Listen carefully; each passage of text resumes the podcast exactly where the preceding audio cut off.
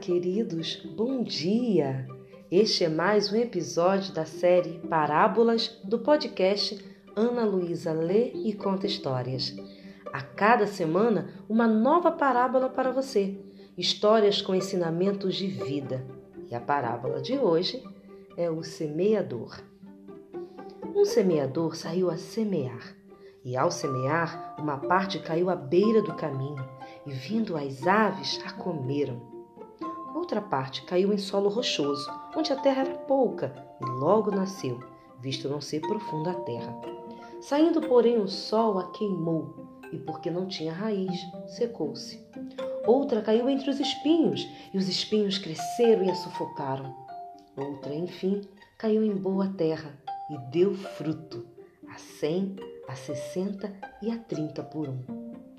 Existem diversas ações práticas sobre esta parábola e quero compartilhar uma contigo. O que você tem semeado? Seja um semeador da paz, do amor, um semeador da compaixão, do abraço, do sorriso, um semeador da esperança, da gratidão.